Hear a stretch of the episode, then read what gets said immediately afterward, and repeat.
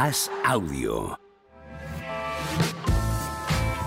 Rubiares, Bueno, ¿qué tal, amigos? ¿cómo estás?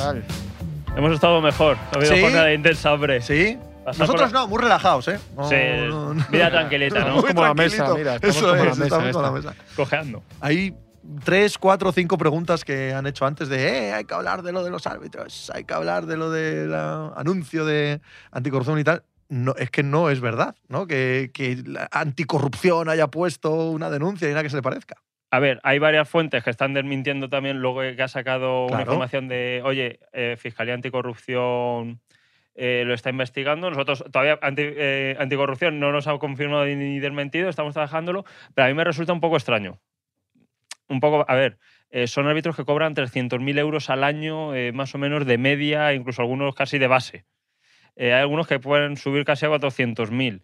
Eh, con ese dinero año tras año, ponte que la mayoría de media están 10 años en primera división, te da para comprarte a tocateja varios chalets en zonas que no son la mayoría ni, Madrid, que está el, el suelo mucho más barato. Yo no voy ni siquiera a esa especulación, Rui.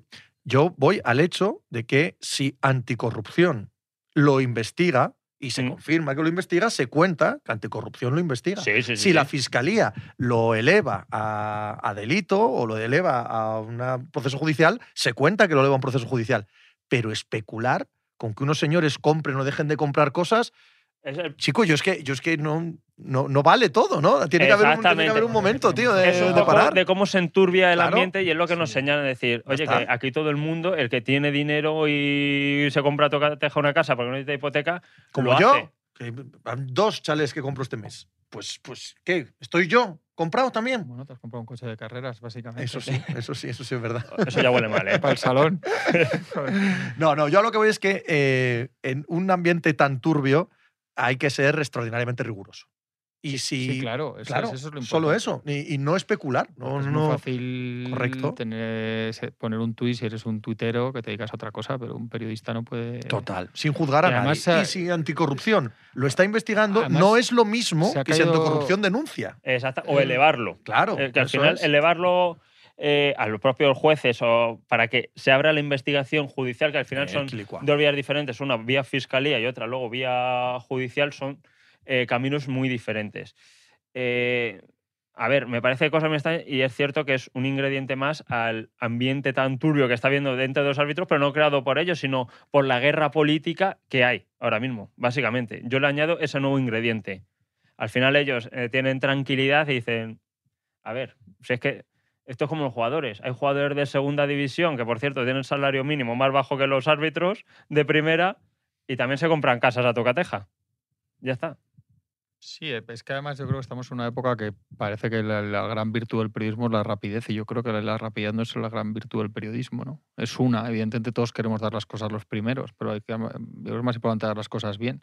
A mí me pasa mucho en mi sección cuando te dicen es cada no sé quién esto, dices, pues muy bien, pues se aplaude. Yo les aplaudiría, les felicitaría, les citaría, que además se hace poco, yo ya sabes mi opinión de que soy, sería muy de citar. Sí, sí, Marca totalmente. esto, pues solo por ellos. Son compañeros lo han hecho muy bien, otro día lo haces tú, otra cosa es que siempre lo den ellos y digas, oye, pues son mejores que nosotros, ¿no? Pero tú sabes, hay cosas que, cosas que te. Es Sabes un que poco más nosotros. profesional que otra cosa, porque al final tú le preguntas a tu padre, oye, ¿quién ha dado esto el primero? La gente no se Y, no lo sabe. No, es no, decir, hombre, no, no es, casi Sí, más sí, un ego sí. entre nosotros que Esa- otra Esa cosa. conversación Sin en mi duda. casa, que somos mi mujer es periodista, también la tenemos mucho. Es decir, hay cosas o con gente, con, con, o con gente de la profesión. A veces el típico día cenando que le dices a la gente, ¿quién lleva la información del Congreso en el mundo, en el país? Dime los nombres. Es que estamos también en una época que los periodistas nos tenemos por más de. o sea, Bueno, totalmente. que- pero, es verdad que parece que es como correr, ¿no? Pues vamos a contar las cosas cuando esté bien, ¿no? Aquí la gente te dice, ¿qué pasa? Pues es que nosotros no podemos decir ciertas cosas, sino y hay que dar las cosas bien cuando se sepa y si las antes que los Totalmente. demás, estupendo. Sobre y todo porque- no, porque- quiero decir que sobre todo sale, que y que sabemos, claro. Es es decir, luego es cierto que eh, hay varios aspectos, por ejemplo, futbolistas o clubes que cada vez conceden menos, que eso es cierto, pero también si a una persona a la mínima de cambio le estás atacando o sin comprobar los hechos, es decir, oye, que si tú tienes algo y varias fuentes te lo demuestran hoy por varias vías, tienes que darlo, Claro, ¿no? No es porque sea tu amigo o tengas más cercanía o confidencialidad vas a quitarlo, no, lo que tú tienes que es asegurarte de que, oye, cuando atizas a alguien, tienes que atizarle con verdades, no con mentiras que luego tengas que retractar y decir, vale, dentro de un mes. Eh, pues al final la investigación ha quedado en nada. pero el daño reputacional hacia esa persona Sí, sí, es es muy grande. Que es como nos puede pasar a nosotros, que a los periodistas a veces, que hay, hay gente que se latiza sin sentido, que eh, es lo que hacen algunos medios, que es hay una guerra ya sin sentido. Además, es que en la nuestra, nuestra profesión en concreto, es tan dada a esto, porque el deporte es algo en general ligero, es algo que no Mm. es de vida o muerte, que no es verdaderamente importante, simplemente es entretenido, ¿no? Y como lo que haces es- el 90% de las veces es opinar sobre partidos, opinar sobre jugadores, opinar sobre si fue gol, si no, es ligero, es ligero. Entonces se puede, se puede olvidar uno un poco del rigor en general en la profesión, digo, en cómo lo tomamos. Pero si esa parte de eh, nos gusta que jueguen más con un 4-3-3 o con un 4-4-2, ¿qué va? Un 4-4-2, el 4-3-3 es mucho mejor. Y eso lo llevamos a el, ambiente, el ambiente judicial. Ch- Chico, para, estate quieto. Tienes que saber dónde está el límite de la ligereza con las cosas verdaderamente importantes, ¿no? Y Eso lo puedes tratar, pero tienes que ser al final mucho más certero y No, mucho no, no, más profesional y objetivo, porque en esas cosas y sin fallar, sin fallar. Ahí no tienes eh, margen de error. Entonces, ya está. El día que se investigue un árbitro y se eleve, a anticorrupción eleve a la fiscalía, que esto tiene que ir a un juzgado porque tal señor está siendo investigado, tiene que contarse eso. Pero además, no tiene que contarse le han pillado, le han tal. No, no, no. Tiene que contarse que le están investigando. Punto. o que haya una documentación que tenga esas cer- Claro. certezas, que no es como por ejemplo el caso Negreira, que la fiscalía ya realizó un documento y, que- Eso y ya es, estaba eso realizando es, las pesquisas es, siguientes, sino esto es, oye, pues están analizando la documentación, es decir, oye, eh, estos señores han comprado casas a tocateja. Vale. El Loreto dice, tenéis toda la razón, pero estáis insinuando que los del debate han mentido. Yo al menos No, le doy el beneficio de la duda. En absoluto, el. Loreto. No estamos No, diciendo no, nada de que nadie haya mentido.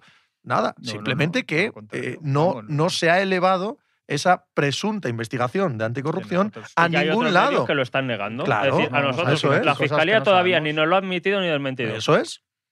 Ya está. Todas las prisas, tanta Correcto. prisa. No, Sobre no. todo porque además estamos en Y no se ha ambiente- acusado a nadie de nada. No, ¿qué va? No, y es da la versión de los propios árbitros, oye. Tranquilidad. Es decir, ellos hacen como todo el mundo. Ellos lo que piensan. Nosotros tenemos nuestro dinero y no lo gastamos. Tenemos nuestro sueldo y con nuestro sueldo hacemos lo que queremos. Si nos sale mejor y lo tenemos en caja y no pasar por hipoteca y pagar nuestros intereses al banco, pues mejor, cosa que haríamos cualquiera. Ya está. Es un poco el, el escenario que hay ahora, lo que dicen todas las partes. Esto no es decir, oye, tú estás mintiendo. Y tampoco, porque al final estás en un caldo de cultivo que es para que en el siguiente partido del Barça no piten un fuera juego y digan, ah, todos los chalés. ¿Sabes? Y no es esto, es esto lo que decíamos, es que son cosas distintas. Entonces, bueno, pues ya veremos. Te leíamos hoy también en, el, eh, eh, en un artículo que has escrito al respecto de una comparecencia de eh, Tebas. eh, Sorprende que hable Tebas, ¿eh? Mucho, mucho. mucho. Que La, hable la o- próxima semana dos veces más. o que tuitee, que hable o que tuitee. Joder. Lo que le gusta, ¿eh? Lo que le gusta a este hombre, un micrófono. Digo, yo creo que pasan miedo en el departamento de comunicación de la liga. despiertan ahí, les suena el móvil. Sí, no debe "Ostras, ser Estebas, un- está, está moviendo ya. No, Yo creo no, que- Tiene que ser un tranquilo, trabajo, sí, sí, ¿verdad? sí, Tiene sí, que sí. ser un trabajo qué ha dicho ahora, qué ha dicho ahora. Sí, sí, sí. Detrás de él, ¿no? empiezan a llegar WhatsApps corriendo y tú. Y encima que es un hombre que duerme poco. Todo el mundo dice que a las 5 de la mañana ya está despierto enviando Además, no se mete por en- Teams. No se Ah. mete en charcos. Él No, solo habla hombre. de la estructura de la liga. No, no se mete a opinar de, de temas que le son ajenos. El caso es que le preguntaban por lo de Messi, ¿no? Ahora que hemos tenido en Rubia, por la posibilidad de que Messi juegue en el Barça. A ver, él- Y contra su voluntad ha opinado. sí, a ver. te voy a contar un poco lo que dice él on the record y lo que dicen otros directivos off the record de la liga. Oh, viene Rubi con información off the record, ¿eh? Aquí tenemos cuidado, ¿eh? A ver, él lo que siempre dice es, a ver, eh, el Barça tiene su límite salarial, va a tener que ahorrar, va a tener que hacer operaciones muy complicadas, pero oye, quién sabe si Mateo Alemani todavía en esa especie de excedencia que le dé Aston Villa puede hacer maniobras y lo pueden conseguir a- allá adelante, muy bien, bien por ellos. Ahora bien, ya advierte, el sueldo de Messi no puede ser ni de lejos como el del PSG. Otra cosa es que luego el comité de validación de fichajes y que revisa y supervisa patrocinios y cualquier cosa, lo dé por bueno. Luego lo que dicen por detrás otros directivos es como misión imposible esto. Es decir, esto es muy complicado y no sé si te acuerdas que la semana pasada se habló de una reunión, la liga con el Barcelona en un restaurante, sí, sí, una comida. Eh, no se habló de Messi. Y una de las personas que estuvo en esa comida dijo, es que si se, llega a hablar de Messi, yo me levanto de la mesa y me voy. Porque con el lío que tienen, es que sería ridículo hablar de Messi ahora mismo. Tienen que renovar el asunto de Gaby. Es decir, que se puede quedar libre a 30 de junio si no consiguen eh, una cifra que califican un poco casi como ridícula de Chichinabo, que son como alrededor de 5 millones, me dicen. Es decir, que por esos 5 millones no pudo entrar en enero Gaby. Y tienen el problema de que a 1 de julio se podría ir Gaby si quiere, si no le inscriben. Y luego, que es cierto, el 1 de julio es cuando abre la federación. El 30 es el último día que tiene contrato. Ahí es un poco también el- la posición que quiera Gaby decir, oye, si queréis os lo puedo complicar un poco. En ese sentido. Luego tienen a Sergi Roberto, que tienen que hacer lo de la renovación, a Marcos Alonso, a Tenas, eh, a Iñaki Peña, creo que también le tienen que renovar e inscribir. Tiene que hacer todas esas operaciones con un límite salarial excedido de 200 millones. Se van de Montjuic, se van a Montjuic, perdón. Son menos ingresos. Las palancas que has vendido, es decir, claro, a tú dices, oye, te doy parte de mi sueldo ahora a cambio de mil millones. Pero el sueldo de las próximas temporadas no lo vas a tener, que es lo que le reduce también los ingresos. Tiene ahora mismo, por decirlo claro, un pifostio el Barça en cuanto a cuentas muy grave. Te dice Wakefield, te pone al día. Eh, ya se ha explicado que con las bajas de Piqué, Griezmann y la rebaja de Busquets todo eso entra. Menos No. dramas. No, no entra. ¿No entra, Rubi? Explícaselo a todavía- Wakefield. Wakefield, que te vuelve. Tú Toda- venías aquí muy chulito, allá te vuelve. Todavía no tiene para 200 millones. Es decir, y estando con límite salarial excedido, Sí, da igual uno que 200. Sí, sí, sí. claro, no, que que las mismas normas. lo del 40% de, de gasto. Es decir, tú, eh, todo lo que vayas ahorrando, solo puedes destinar a nuevos fichajes el 40%. Hemos preguntado, ¿puede haber alguna super palanca?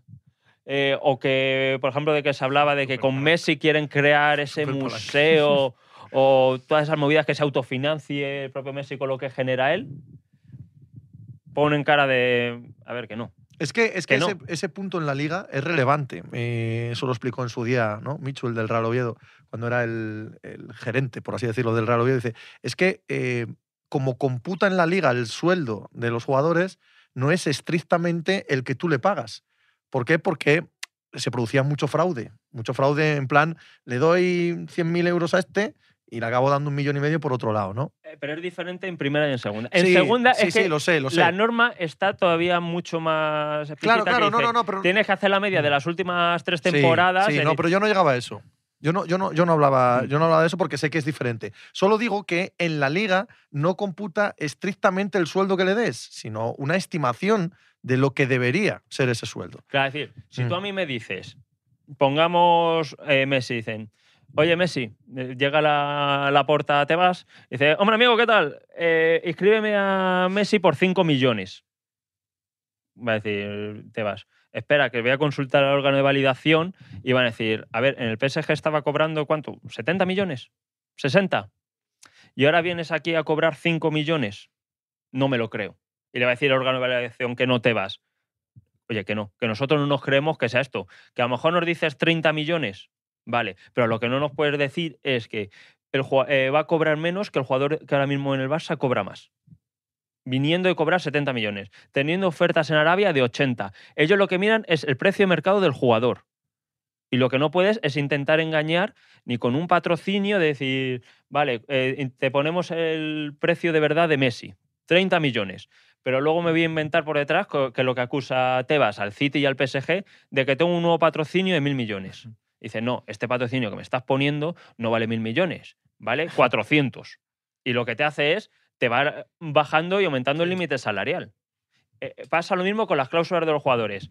Eh, oye, a un jugador yo estipulo que le voy a dar un salario de 7 millones, pero le voy a dar otros 5 si me juega 10 partidos a temporada.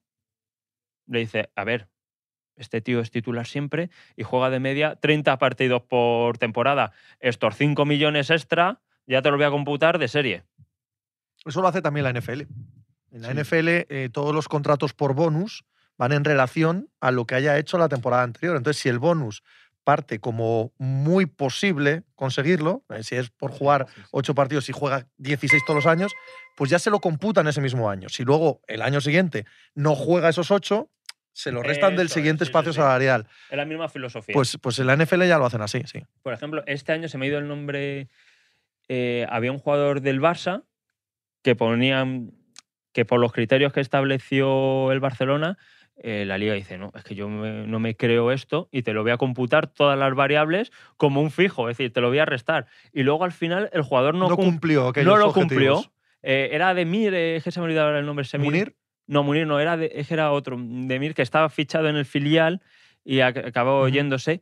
Y al final, es cierto que no cumple los parámetros y le dijo en invierno. Se devuelve esa parte. ¿no? Oye, pues mira, que, oye, que te lo vuelvo a ampliar el Sí, límite con eso. Tiene razón Traya, Yusuf Demir. Sí, Yusuf sí, Demir. ¿lo ves? Eh, tuvo esos problemas y al final la liga dice, hay algunos casos que nos creemos y otros que no. Y es complicado. Ahora sí, Eder de Teba lo que dice es que con lo que han hablado con el Barcelona, eh, es que va a haber mucho movimiento, que va a haber salidas y van a ser ventas en cuanto a lo económico muy importantes que va a permitir obrar algún milagro, pero no sabemos si el milagrón de repartir ahí panes y peces, convertir el agua en vino, de traer otra vez a Messi. Hombre, parece claro que está el tema de Rafinha, ¿no? Rafinha y probablemente Ansu, ¿no? Serían las Sí. dos Ahí hay- ventas. Ahí hay un problema, porque eh, también ha dicho Tebas que con el libro blanco este que ha creado el gobierno inglés para eh, hacer un poco la filosofía española de, oye, os está yendo un modelo a pérdidas y están desapareciendo algunos clubes y vamos a tener un problema gordo con los empleos de- dependientes y derivados del fútbol, eh, que gasten menos. Y Tebas cree que este año sí que va a bajar y se va a hinchar- deshinchar un poco la burbuja de la Premier. ¿Eso qué puede pasar? Que al final el mercado que más dinero invierte en el fútbol español es la Premier. Y eso puede eh, hacer un efecto dominó.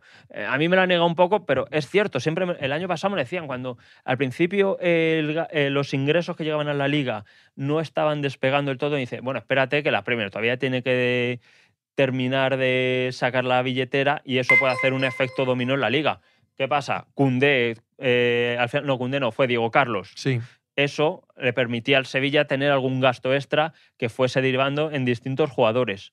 Eh, al final, si tú a la Premier no haces que gaste en la Liga Española, va a haber muchos clubes que tampoco puedan acabar moviéndose. Van a ir un poco más eh, atadas una mano al mercado y esos son los problemas que tiene la Liga. Eh, decían hoy, es que la Liga ha aumentado sus ingresos casi a prepandemia, a 4.830 millones, de 4.000 que tenía el año pasado pero ha aumentado en qué? En ticketing, en derechos de retransmisión, pero en, lo que es la plusvalía de los jugadores, que siempre es una fuente de financiación muy importante para equipos como el Sevilla, el Valencia o el Betis, incluso el Atleti, que por eso están en problemas económicos, porque ya no venden tanto como antaño, y el Barça, que son clubes muy vendedores, cuando han dejado de vender tanto como antaño, están teniendo estos problemas económicos.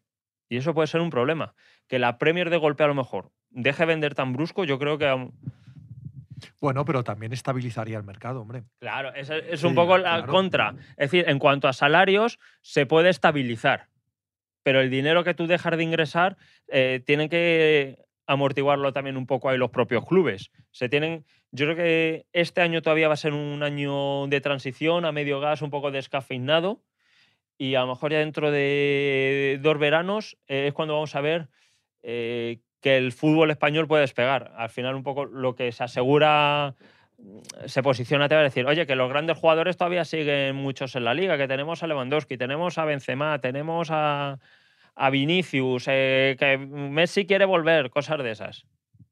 Es que al final los equipos hacen cuentas, hacen unas cuentas que a los aficionados no les gustan. Evidente, evidente. Y hay gente, hay Yo gente que hace esas cuentas y que a veces se tiene que ir de los clubs. Yo siempre yo cuento a veces que recuerdo hace muchos años un presidente de fichajes de los que se iban del estudiantes al Madrid en baloncesto, que era un escándalo para la afición del estudiantes. Sí. Y recuerdo un presidente del estudiantes que salía, daba la típica rueda de prensa diciendo, bueno, es que esto no hay manera, es que el, el pez grande de Madrid se come al chico otra vez, bla, bla, una rajada del Madrid y terminaba la rueda de prensa, llamaba al presidente de Madrid y le decía, oye, que esto lo hacemos, ¿eh? Esto es- que- que- sí, sí, es que al final Claro. este equipo de la afición se llevamos a la cabeza, pero es, es verdad que es un... Pues más allá de eso, bueno, me hacía gracia lo que decía Rubí de que, de que el- la Liga le había dicho al Barça que el sueldo de Messi no podía ser el del Paris Saint Germain, digo, el Barça le habrá dicho a- Tiene usted que, que razón. estamos, que estamos totalmente de acuerdo en esto, ¿no? Pero aparte es que esto de la superpalanca y tal, es que hay un momento en el que esto se... No, no sé, que... Y luego estás poniendo en peligro a tu propio ya, club. eso, y luego la megapalanca y luego la gigapalanca, no sé. ahí yo, creo que, yo creo que están... Barça- Yo creo que no hay din- que están como un mago, que no hay dinero. No. Está, está pasando una cosa así de mano a mano, pero Y al final, al final si no hay eso, las nada, palancas. claro. Porque al final. Es que al final, si no hay, te estás jugando así, estás haciendo juegos, pero si al final no hay nada debajo de ningún tarro, al final eso se, se- se acaba, tío. Te van a. Y que, y, que, y que todas las cuentas que haces y salidas de jugadores que deportivamente sean lo que sean, o sea, si te dan 80 millones por Rafinha, yo entiendo que lo lleves en brazos a Inglaterra, pero al final ha sido un jugador que ha sido titular muchos días en un equipo que ganó la liga y No, que, y- y que y creo que no te con- sobra el talento y que no tienes Griezmann- dinero para. Con Griezmann creo que es el único de toda la liga que tiene dobles figuras en goles y asistencias. O sea, y, y que no te sobra dinero para fichar a otro y tal y todo lo que quieras y encima se te ha ido a Alemania y con lo cual no sabes quién va a ser el que fichas a otro, todo lo que quieras y que todas estas cuentas sean para, para fichar a Messi me parece aterrador para el Barcelona mí deportivamente. En, en lo deportivo y en lo económico. No en claro, lo dices, emocional. no, yo entiendo perfectamente que en lo sí, emocional. no, no, en lo pero en emocional, todo yo digo lo en lo demás, deportivo. en todo yo lo digo en demás yo no lo entiendo, tío. No, no, no lo entiendo en absoluto. Son cuentas muy difíciles y eh, yo creo que el Barça debería de tener un poco la junta directiva un poco mente fría, decir, nosotros lo que tenemos que sacar, y a lo mejor pasa historia es por evitar que él se meta en un pozo irreversible y sentar una estructura que en el futuro le vaya muy bien en cuanto a lo económico y a lo deportivo, porque si año tras año tienes que estar haciendo escabechinas No, no. para sacarlo adelante, va a haber un día que tenga de verdad un grave problema. Es decir, el Barcelona, porque está metido en Champions y tal, pero tienes un mal año, te quedas fuera de Champions y el problema eh, es muy serio. Es decir, tú no puedes estar bajando, imagínate ahora bajar 200 millones, pero imagínate que no se mete en Champions. El Barcelona no se No es que no se meta en Champions, es que la UEFA Sí, eh, claro, que puede, decidir que no juegue al Champions del año que viene. Aún, aún Es estamos decir, pendientes de eso. Que al final es lo que decía Tebar de que le preguntaban, oye, ¿esto que está hablando el Barcelona de jugar en extranjero? Y decía, sí, sí, sí, que juegue todos los bolos que quiera en verano, porque es que para reducir las pérdidas. Que recordemos que es que el año pasado tenía 500 millones de euros en pérdidas. Y es que la, la superpalanca se la hizo la liga al Barcelona, porque sacó una norma que beneficiaba también al resto de equipos, que era, oye, en vez de tener que, por lo que es el límite salarial, todas las pérdidas acumuladas que tienes de años anteriores, te lo restan a lo que tú tienes de límite salarial. Es decir, tú ponte, tienes de límite eh, 700 millones, pero luego tienes 500 de pérdidas. Se te quedan 200 de límite. Y ponte que este año tenía 668 el Barça de límite. Hubiese sido un desastre.